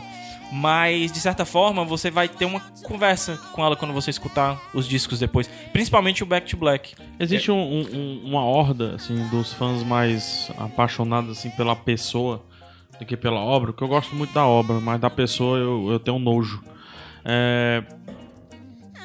Existe uma horda muito grande de fãs que falam que, na verdade, não foi ela que acabou com a vida dela, que foi a influência tanto do próprio pai, Como do ex-marido. como né? do, Do Blake, né? do Blake lá e tal. O que é que o documentário aborda disso? Qual é o posicionamento do documentário sobre Eu isso? acho que mostra o pai dela muito. É...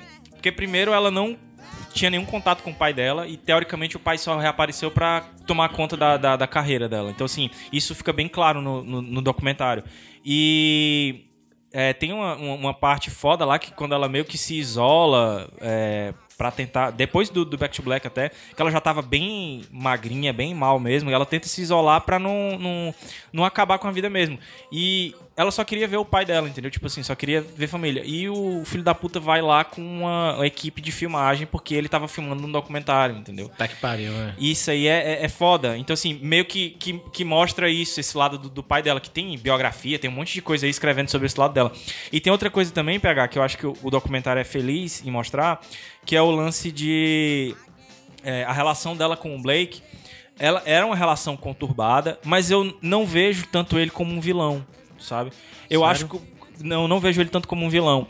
Porque Ele, também era uma vítima, como ela, de certa forma. de certa forma, sim. Ele era um filho da puta também, porque era ele que, de certa forma, pegava a droga pra. Sabia que ela não podia mais.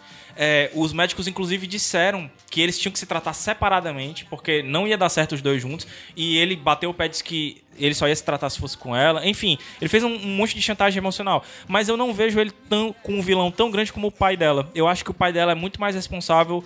É, se é se fala, pode é. se apontar um responsável em alguma coisa, porque assim, ela não era uma, uma, uma doidinha qualquer, entendeu? Ela, ela sabia do que ela tava fazendo ali. Ela. E, e tem um momento muito foda que é quando ela ganha o Grammy da, com a música Rehab, que vocês estão até escutando aí agora. Que é um momento muito foda, porque ela não foi pra cerimônia, ela ficou em Londres e meio que estavam gravando lá, né? E depois que ela ganha, a melhor amiga dela chega pra ela, vai dar os parabéns e tal, e ela, a Amy puxa essa amiga dela pro lado e ela diz o seguinte: é Lauren o nome dela, ela diz Lauren, é, Tem um documentário disso? tem no documentário. Isso sem as drogas é tão chato. Caramba. E isso é, é ela sabia do que ela tava fazendo. Então assim, não dá pra dizer que ela também é, é tão vítima assim, ela sabia. Mas claro Ela que vivia sobre os termos dela. de Exato, forma. é isso. Ela viveu a vida dela nos termos dela. Saiu de casa muito cedo e tal. Enfim, Ó o gancho pro próximo documentário. Exatamente isso. exato. Exatamente. Mas eu acho que é um documentário que vale a pena ser visto. Você que é fã. é desse ano o documentário? do, desse desse ano, ano, 2015. Vale a pena ser visto você que é fã, você que não é. É música muito boa, cara. Você vai ter. Tem participação de, de vários artistas famosos. Tem o Tony Bennett lá dando a opinião dela. Pô, o, o- o Tony Bennett falando depois que se ele soubesse que ela tava tão mal assim, teria dado mais uns conselhos. É, é- é tocante, assim, porque era o grande ídolo dela, Tony Bennett. E ela conseguiu gravar uma música com ele. É, mas aí também engenheiro de obra pronta, né? É. Mas fica a dica aí do, do Amy. E escutem Amy Winehouse, principalmente o Back to Black. Show. E esse diretor, é, o que ele faz, o Azif Kapadia, que não é indiano, tá? É britânico. É, o que ele faz, bicho, é um absurdo. O Senna, de, disparado, um dos melhores documentários, cinematograficamente falando, que eu já assisti. De longe, assim, de longe, de longe, de longe, de longe. Em termos de cinema, um dos melhores documentários. Vamos lá? Vamos. Tu puxa aí. Caralho, fiquei triste. É, vamos, Não, cara, mas vamos, vamos- falar da, da Vamos falar biografia da do... morte do Leme? Caralho, Eu, eu acho que era melhor mudar agora e botar, sei lá, a biografia do, sei lá, da Xuxa. Vamos falar do documentário lá do Justin Timber... Ou do Justin Bieber. Justin Bieber. Que já Never deve ter o never. site, já deve ter o site aí, né? Esse é o quê? Iradex. Iradex Podcast. Said I just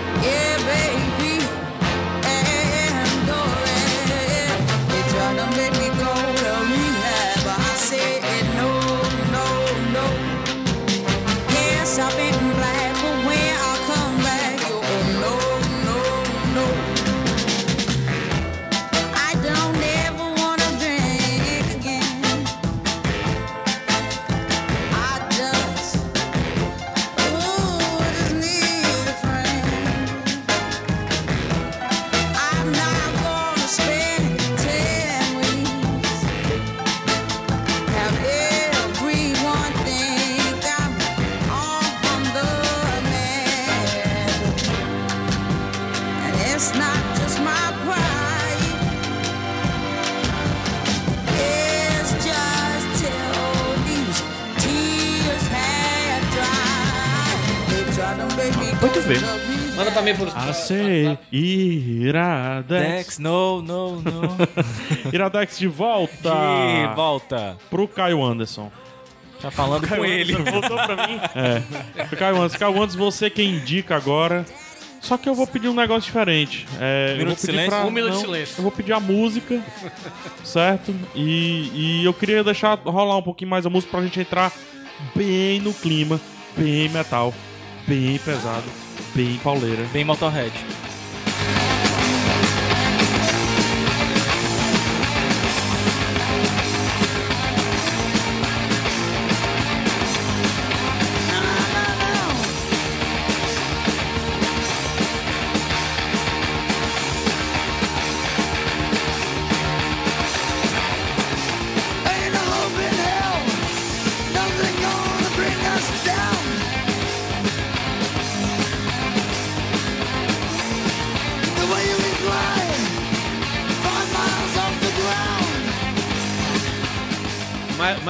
O nome disso, meu amigo, não é rockabilly, mas, meu irmão, o mais- olha isso, olha o, sentimento. O mais velho. interessante quando a gente soube na notícia ontem, né? A gente soube A gravando gente soube aqui, durante o seu. Ah, é, eu tava gravando também, eu tava gravando Pelada e eu. Tanto que é, no Pelado eu sempre faço uma versão de uma música dos Comentroxas, né? Que são os comentaristas do, do coisa, né? Eu sempre faço uma versão de música, eu ia fazer a do Dolly, né? Aí eu acabei, em cima da hora eu fiz do, do Motorhead. Vocês vão ouvir amanhã. Mas sim, o, o tava com- na hora depois a gente eu fiquei vendo as notícias, na minha timeline só tinha Leme. Hoje só né? tinha Leme. E aí eu. Aí a Marina veio comentar pra, pra mim, né? Mas a banda acabou por causa disso. Eu achei, claro, cara. A era, banda era ele, né? A banda era ele, ela não conhecia Motorhead, ela não conhece Motorhead. Não, a banda era ele e tal. Ah, mas o Charlie Brown acabou e chamaram. Chega, não, cara.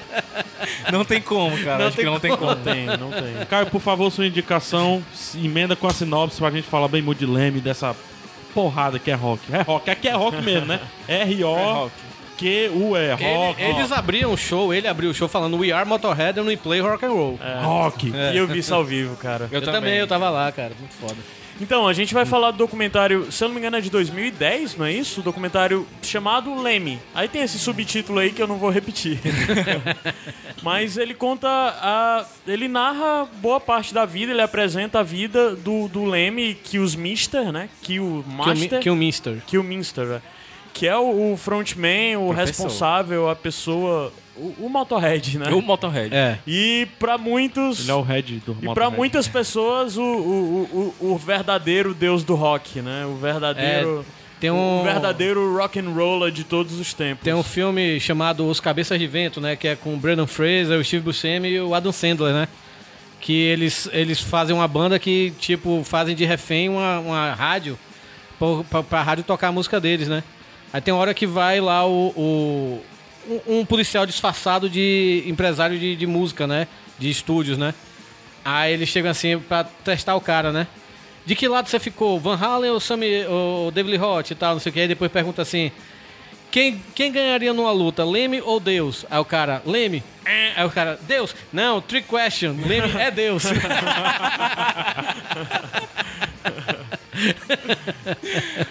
E, e assim, o, o lance é que todo mundo que gosta de rock, de alguma forma, é, os seus ídolos, talvez você tenha ouvido esses caras falarem sobre o Leme em algum momento. Todos esses caras grandes, em algum momento, falaram sobre o Leme. A gente falou do E- Metallica agora, o Metallica é totalmente influenciado pelo É, Motorhead. principalmente é o, o Lars Ulrich, né? É. Ele disse que é a banda Hetfield que ele mais gosta e tal. Na época do Load e Reload, eles gravaram quatro covers de uma vez do Aham. Motorhead. E assim, aí o lance que você às vezes não entende muito, pra quem é mais novo, como a gente, sei lá, tem de 80, não é da de 70 ou 60 e tal, não entende muito o que é, né, o Motorhead. E esse documentário te mostra o que é o Motorhead a profundidade e o quão importante esse cara foi, o quão único ele foi, né?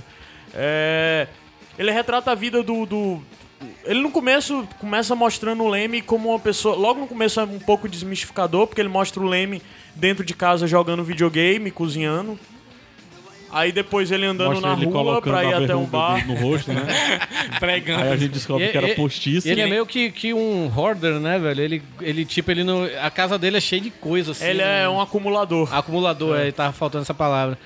E Aí ele andando na rua normal e do nada você diz, caramba, peraí, vai com. Esse, é, esse é, é o o rockstar, Esse a é o figura Deus, do rock. esse é o eles Deus do rock. E tal. Mas só que com o tempo ele vai construindo a figura mitológica do, do Leme. Tanto pelo que vai mostrando do passado dele, do que ele já viveu, mas como pelo depoimento da galera, né? Porque, tipo, porra, sei lá, os caras do Metallica todos estão falando sobre ele. é, tem Dave Grohl, tem os Anthrax, caras do. né? Tem o, o, o- tem o, o menino do Anthrax, né? Scott Ian. O Sc- Scott Ian do Anthrax. é, sei lá, tem os caras do Guns N' Roses, tem o Slash. Slash, tem o, o baixista. O Duff Duff. O Duff e, porra, e, e tu vê essa galera falando. Tem a Joan Jett, tem até o, o Billy Bob Thornton, o ator, né? Sim. E, e você vê toda essa galera construindo o mito Leme. Você vê, sei lá, o Dave Grohl esculhambando o, o, o, o menino o guitarrista dos Stones, caralho, esqueci agora. O do Keith. Richards. O Keith Richards, né? E ele mostrando o lance que é muito verdadeiro, porque o rock é underground, o rock é essa coisa. Aí ele contesta essa figura do rockstar nível Keith Richards, do cara que vive em hotéis com modelo, hotéis em Paris com modelo e tudo mais, e ele mostra o Leme, que é o cara que foi o mais verdadeiro, provavelmente, de todos esses, porque durante toda sua vida se tornou fiel e nunca se deixou levar por, por questões mercadológicas. E é o Era- cara mais natural que sempre fez tudo que queria, do jeito que queria, sobre os termos dele. Era isso que eu ia falar. A atitude do Leme desde o começo da carreira dele no Rockwind, né?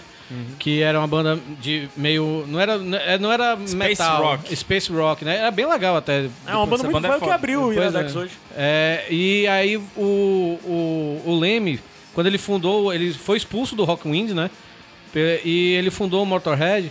E desde, desde a carreira do Motorhead sempre foi, a carreira do Leme também, sempre foi aquela carreira do foda-se, sabe, velho? Eu vou fazer o que eu quiser, eu vou seguir a vida nos meus termos. Quando o Leme, Motorhead pode baixar MP3, pá, pra essa porra, foda-se. Porque o, quando o Motorhead surgiu, as gravadoras torceram o nariz, dizendo que isso não ia fazer sucesso, que era muito sujo. Que na época que o Motorhead surgiu era a época da disco music, né? Então, é, era muito sujo. O vocalista, o Leme, no caso, era muito feio, Muito feio. sabe? Ele é, Foi piorando. foi pior. Ele é muito feio, mas o que tem de, de, de mulher apaixonada, Pois o é. tanto de mulher que ele pegou na vida. Tem até uma hora que pergunta: é verdade que você pegou duas mil mulheres e tal? Ele disse: não, é mentira. A revista autora é o número, é só mil. Essa expressão pegar a mulher não é legal, não, cara. Mas, Cara, é um rockstar. Pro- Era isso que o Leme falaria. ele pode, aí. mas assim, É um rockstar da década de 60, 70, 80. ele sempre teve essa atitude do foda-se, né, velho? Eu sou feio, minha banda é, é suja, É zoadenta. é zoada, nós to- The é- Loudest ban- Band on the World. Porra, né? foi uma- Tão no livro dos recordes como a banda mais zoadenta do. Eu nunca, eu nunca é- vi é um comum- show do. Eu nunca vi ao vivo um show do, do Manowar, né? Que dizem que o cara fica lá com um metrônomo pra ver se a porra tá tocando alto. Ah. Mas é o show mais alto. Eu já fui a dois shows do Motorhead. É o show mais alto que eu já ouvi na minha vida. Eu não escutei a voz do Leme. Não, eu cheguei a escutar porque eu tava no canto bom. o quê? Dentro da boca dele? Na verruga, eu tava sentado na verruga Todo dele. mundo aqui foi pro show do Motorhead Eu fui. Fortaleza? Sim, eu fui. Caramba, Quarta, eu também fui. quarta-feira, se eu não me engano. Não lembro, Foi um dia, que eu foi um fui dia também. escroto e foi, acho que foi um dos dias mais felizes da minha vida. Só não foi mais do que o dia que eu vi o Paul McCartney, mas esse E foi no Ceará Hall, né, velho? Foi, que é horrível. Eu fui Que pro show do Creator e Exodus lá, que foi o melhor show de minha vida. Mas foi no Ceará Hall, é, é muito escroto aquele lugar. Mas enfim, o Sim, o, documentário... o, é o lance que é que aí, o Dave continua no Grohl, documentário. voltando também ainda pro que o Dave Grohl fala, o mais legal do documentário, se você não precisava nem ter o Leme, bastava ter os caras falando, mas tem um Leme e, ainda torna o documentário mais interessante. Tem o Dave Grohl falando sobre o rock, o, o lance do rock ter a atitude e de você viver o que você canta, né? E, de, e provavelmente o maior exemplo de quem fez isso de fato foi o Leme, né? Ele era muito verdadeiro em tudo que ele fez, em tudo. O que ele cantava era a Inclusive vida dele, de verdade. Sobretudo Inclusive o errado. Pois Mas- é, ele, ele, ele chegou e falou, eu vou... É, como, de novo, a atitude foda-se, eu vou tomar speed, eu vou beber um... Diz a lenda que ele bebia Jack Daniels todo dia, né? Ele- Uma garrafa uma garrafa de Jack Daniels por, por dia. dia, né? E tal. Vou comer mulher pra caralho, desculpa, mulheres. Mas é o que ele falava. E é isso, velho. Foi assim até o final da vida dele. Eu acho, ele morreu com 70 anos. Apesar de tudo que ele usava, speed, eh, bebia pra caramba, fumava, não tava nem Ele aí. foi longe. Ele foi, além de ter sido Foi longe, promissor. ele não. é, tudo bem, agora no final da vida, realmente ele tava debilitado pelo câncer e tudo, não sei o que, que ele descobriu há dois anos. a- há dois- Cancelou muitos shows. dois né? dias atrás, né? Cancelou shows e tudo, mas ele, você via que ele tava fraco, né? É, mas você vê que pra 70 anos, Ele tava bem. ele tava bem. Ozzy Osbourne tá E pior ainda, que ele. e ele ainda tava vivendo a vida do jeito que ele E queria. a vida, é, E Ozzy Osbourne dos- parou de beber, parou de, de, de, de fumar, parou de não sei o que lá. É, de- mas já nos últimos anos ele também tinha parado de beber. Mas Ozzy tinha- eu acho que tá mais acabado do que o Leme. Tá, tá, é, tá. O lance do Cara, Leme tu, também, tu acha uma das que o Leme, mais... a última coisa que ele fez não foi uma golada no Jack Daniels? Ah, não, eu descobri isso que eu tivesse Ele câncer. disse que, Pegasse uma carteira de cigarro. pegasse- é disse isso. que as últimas horas dele ele tava em casa jogando videogame com a família. Pois é. Aí uma das coisas fodas do Leme assim também é que todas essas pessoas que falam sobre ele falam que nunca viram o Leme fora de si. Porque ele era um cara muito calmo, muito calmo, muito tranquilo e que vivia bebendo e que vivia usando droga e ninguém o via bêbado e ninguém o via chapado de Inclusive, o, o Surreal lance dele ter isso. sido demitido do Rockwind não foi porque ele causou, destruiu o hotel nem nada assim. É porque numa- durante uma turnê no Canadá ele foi pego com droga e aí, É. por causa disso, tiveram que cancelar vários E shows. ele também era tão tranquilo que ele não era muito ligado nos compromissos da banda, né? Ele envolvia a banda em Ele algumas esqueceu coisas. os shows. cara. É. Mas enfim. E tinha o lance da vibe, é foda esse lance na hora que eles retratam do, do o Rockwind a banda. Nunca viu do- ele normal? Porque na verdade. Ele era sempre ele alterado. sempre tava alterado e o pessoal pensava que aquele dali era, Era o normal, normal dele. entendeu? Agora, uma coisa do documentário que eu acho foda é. Tipo. Que ele tem um bar que ele é preferido dele, né? Eu acho que é o Rainbow, né? É Rainbow, é. E aí ele Ele sempre. vai pra lá e fica jogando num joguinho encostado no, balcão. No né? caça, é caça-níquel aquilo ali, não? É, Não, o caça-nico é nos cassinos. Lá é um outro joguinho que tem É, lá. pois é, tem um joguinho lá que depois parece que, pelo que eu li, eles conseguiram levar aquele joguinho pra casa dele, né? Ah, é? Pois é, então é esse joguinho que ele tava jogando. Ah. Aí ele. Mas também gostava de jogar videogame. Tem Pô- vídeos, no- tem vídeos e tem coisa dele jogando videogame. No Ah. ônibus de turnê tinha um Xbox. Aí, tipo, e ele tava. Imagine você E estar é um lá. velho de 70 anos jogando Xbox. Você é em Los Angeles que ele morava, né? Você tá lá em Los Angeles, vou aqui nesse bar aqui, beleza, tá o Rainbow, tá não sei o que. Caramba, o Leme ali, velho. É, e tipo, todo mundo ele dava atenção, ele É, parava, é. ele conversava e tal. E, e você vê o modo como ele trata todo mundo com a naturalidade. E assim, a coisa mais Isso é marcante mostrado do no documentário? Sim, Tem algum momento desse? sim, sim. E a coisa mais marcante pra mim do Motorhead é que é uma banda de rock. Antes de tudo. Sim. É uma Rock. banda de rock que conseguiu ser uma banda de rock, porque o Leme fala, não é que ele vai falar de alguém durante muito tempo. que o influenciou, ele fala de Little Richard, ele fala de Beatles, ele fala de Elvis, ele fala de Buddy Holly, ele fala de Jerry Lee Lewis. Esses são os caras pra ele. Rock pra ele é isso. Aí tudo que veio depois, de certa forma, o Motorhead não foi só se adequando, mas como ele adequou tudo que tava ao redor dele. O Era a Motorhead, única banda o que... Motorhead é a banda principal, seminal da, da, da criação do thrash metal. É, e, não, o, o próprio, o próprio Ozzy disse que se ele for pensar em, em heavy metal, ele talvez chegue a botar o Motorhead antes do Black Sabbath, né? O Ozzy fala isso no É um documentário. ponto. E o lance de você parar pra pensar de que ele é o cara que unia todo mundo. Porque a galera do punk rock e a galera do metal gostava verdade. dele. Aí Ele você fez vê uma música pro Ramones, né, velho? Ele fez uma música pro Sim, Ramones. sim. Tem o Mark Ramone falando Sim. no documentário. Além disso, tem também tem o, o Peter Hook, o baixista do, do, do, Blonde. do New Order Ah, e do. Antes do New Order. é, Division. Joy Joy Division. Division, ele falando, caralho, a gente queria ser o Motorhead, a gente queria conseguir tocar como, como o Leme Caramba. tocava no, Hawk, no, no Hawkwind e tal. Toda aquela base e tudo mais. Que você vê o trabalho do, do, Leme, do, do Leme fundamental no Hawkwind, na fase que ele participou, e também no Motorhead, que são coisas totalmente diferentes e adversas. E ele influenciou desde New Order é, é, até Slayer. até Slayer, até Slayer, até Anthrax, até as bandas do Sim. Big Four, até Dave Grohl, até, ah, sei lá, Pearl Jam, o, o Ed Vedder já se pronunciou sobre, Eu o Josh que- Holmes pronunciou sobre, na morte, o Josh Holmes do Queens. e Eu tal. falei Slayer agora, eu me lembro que quando teve aquele show do Big Four, né? Que no final o Metallica chamava os caras, da- os caras das quatro bandas pra tocar Emma Evil do Diamond Head, né? E aí o, o, o Slayer nunca ia. Só quem ia lá era o David Lombardo, ficava lá nas, na- na- nas caixinhas, né, tocando. Mas o Kerry King, o Jeff Hanneman e o Tom Araya não iam, sabe? E aí, numa entrevista, o Tom Araya falou, porque a gente não tinha nada a ver com Diamond Head. A gente, se fosse, se os caras chamassem pra gente tocar Motorhead, a gente teria ido. Sabe? Porque tinha mais a ver com a gente. E isso é verdade. O Motorhead, ele, o Motorhead é a pedra, junto com o Venom, né? É a pedra seminal do, do thrash metal que nós conhecemos, sabe? Mas E é, é isso ele- que ele é pedra seminal do thrash metal, E mesmo pra um monte ele é coisa. pedra seminal de, de, de rock alternativo. Do crossover É, também. do crossover, é, é, de tudo. De Sim. heavy metal propriamente Sim. dito, né? E, Pois é, do e eles, punk, não- e eles do pós-punk. Que se você parar pra analisar, as músicas do, do, do Motorhead, principalmente dos anos 80 pra cá, é, é rock and roll. aquilo Sim, ali. é. É rock and roll, tem pitadas punk e tudo, não sei o quê. Não tem uma coisa meio trash, de metálica, de coisa intricada, porque é, é curto e seco, sabe, velho? Porque trash metal é músicas mais longas, né? De 5 minutos pra cima. É, nem 5, 6 minutos pra cima, né? E eles têm essa pegada mais curta, de 2 minutos, 3 minutos, e do punk rock, né? E é porrada. Porrada.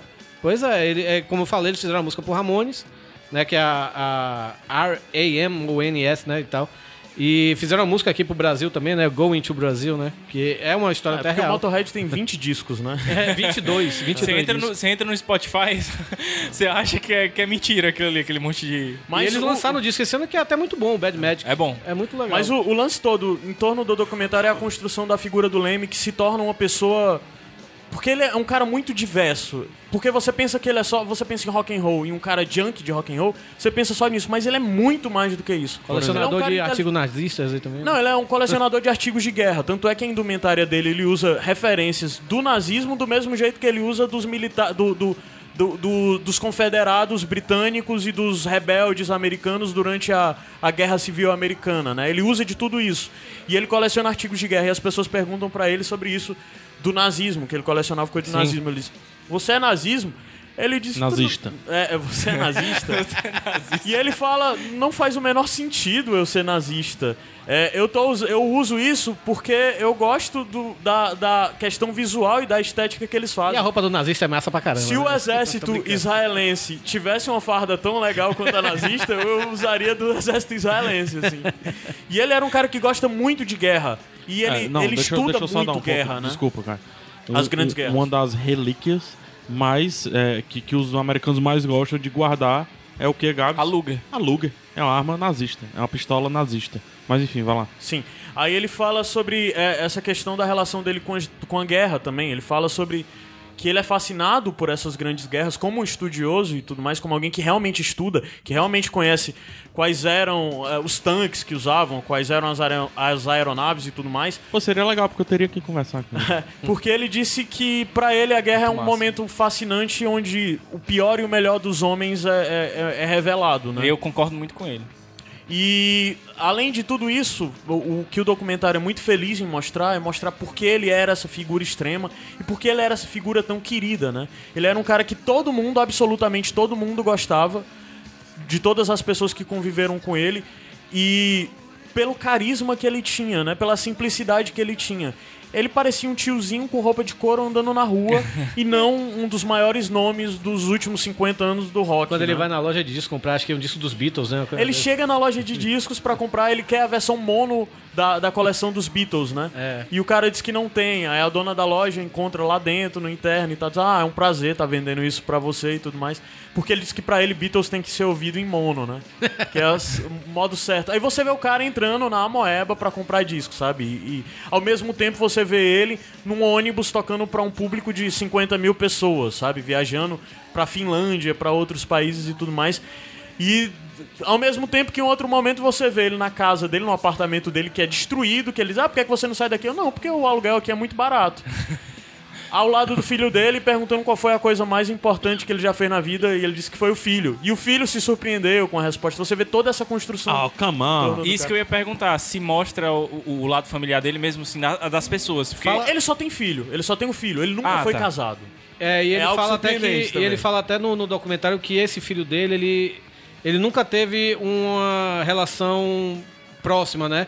E ele agora que tava se aproximando mais do filho, né? Por isso que que até o filho dele se surpreende por causa disso. Sim, sim. Ele fala como Caralho, foi, que foda. como era importante pra ele ter contato, porque a mãe dele é, é britânica e tal. A mãe dele, até a mãe do do filho dele é muito legal, a curiosidade que tem no lance de que ela saía com, ela, sei lá, ela perdeu a virgindade com John Lennon.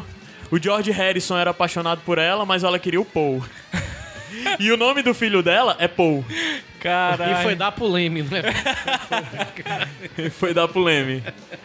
Aí você vê todo esse lance do cara britânico que vai pros Estados Unidos e que influencia todas essas pessoas, que toca tanta gente de certa forma e que constrói todo um secto e todo um modo de lidar com música, de lidar com rock, influenciar toda uma geração em torno disso.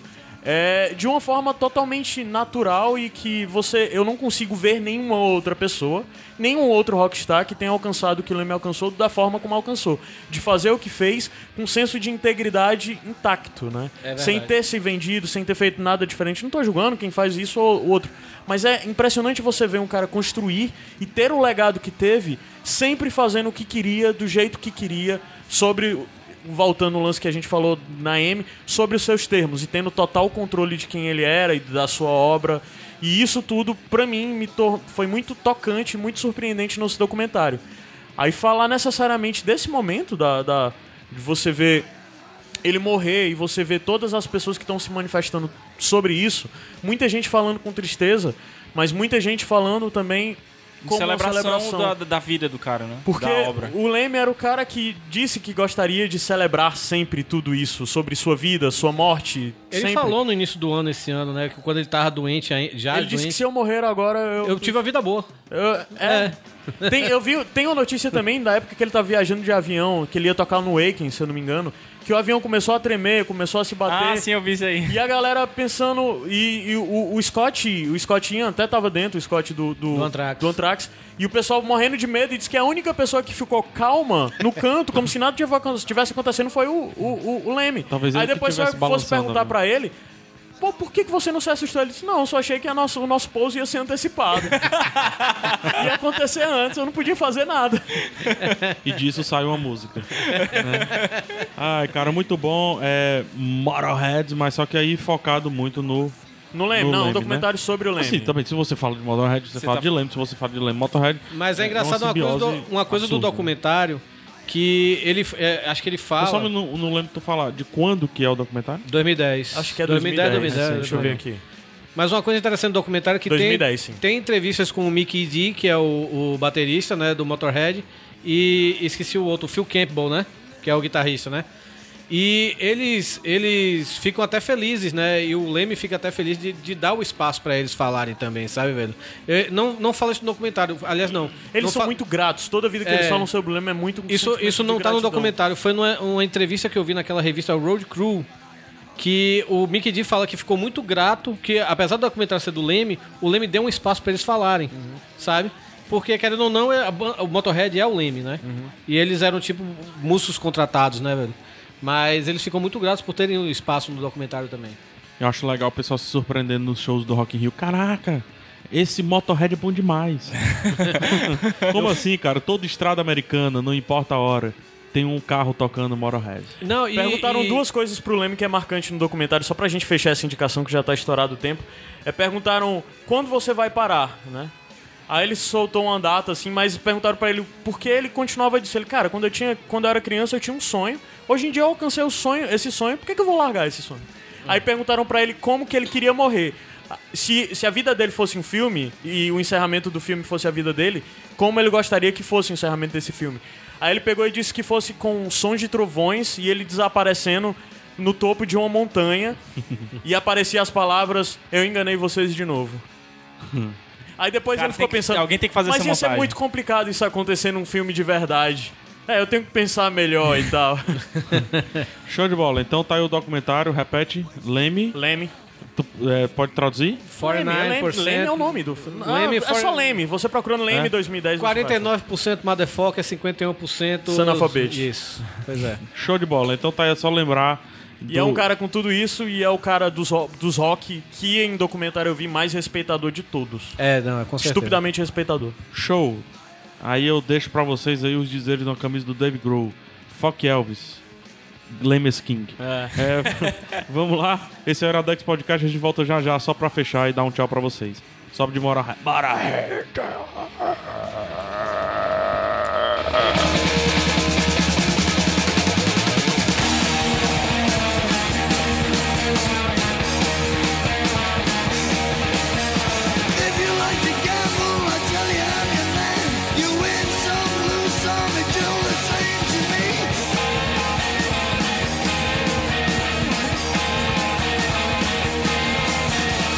Pleasure is to blame. Ain't no difference what you say.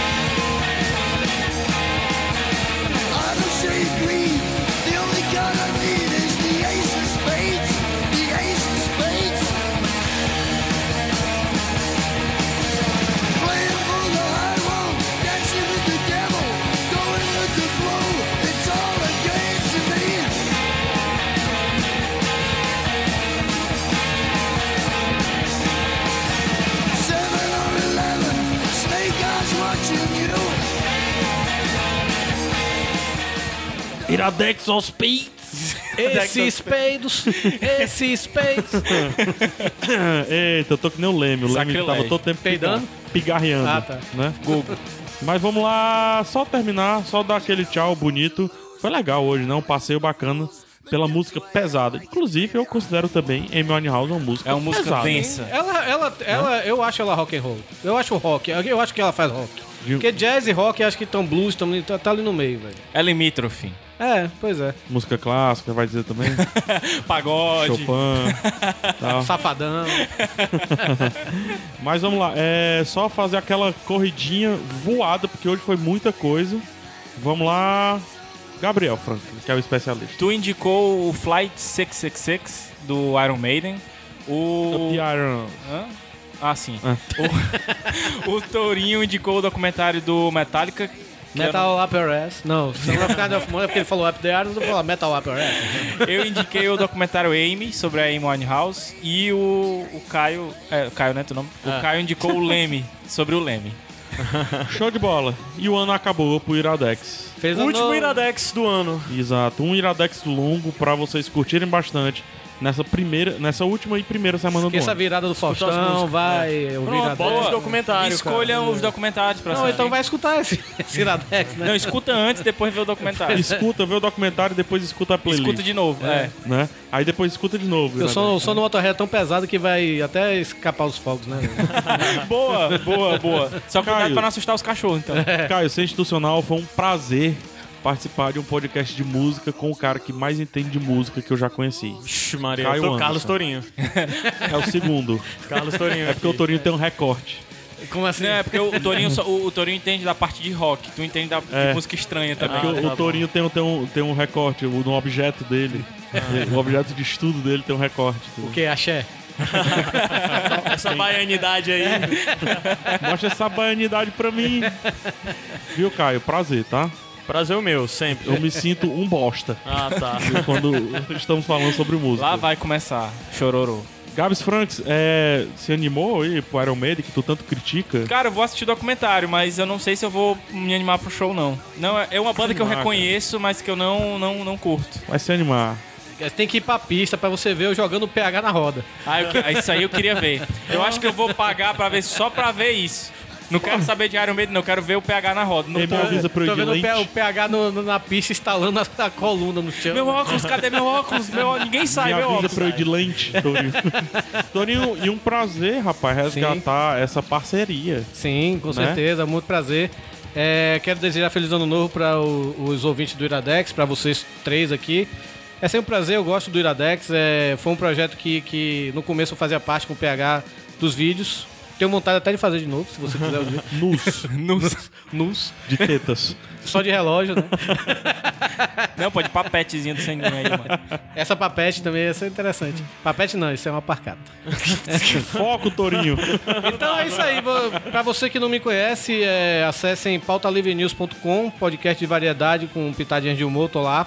E também tô lá semanalmente no peladananet.com.br, podcast de futebol, que no momento não estamos gravando sobre futebol, nós estamos fazendo um intervalinho, que como não tá rolando futebol na, na- no mundo, né, praticamente, a gente tá fazendo é, De curling. sobre variedades, falando de qualquer coisa menos de futebol, né? o que vai sair agora, por exemplo, vai ser sobre Estou velho demais para isso. Então, Então- mas, rapaz. Então é isso, Carlos Tourinho diz. Eu, eu tenho pra mim que se você digitar Carlos Tourinho no Google, você vai encontrar fácil É. as referências. Ou, ou vai encontrar Carlos Tourinho, ou então vai encontrar aquele ator Luiz Carlos Tourinho. É um ponto. Pois é um é, ponto. Então um bota assim, dois. Carlos Tourinho menos Luiz. é, que no Google você consegue tirar.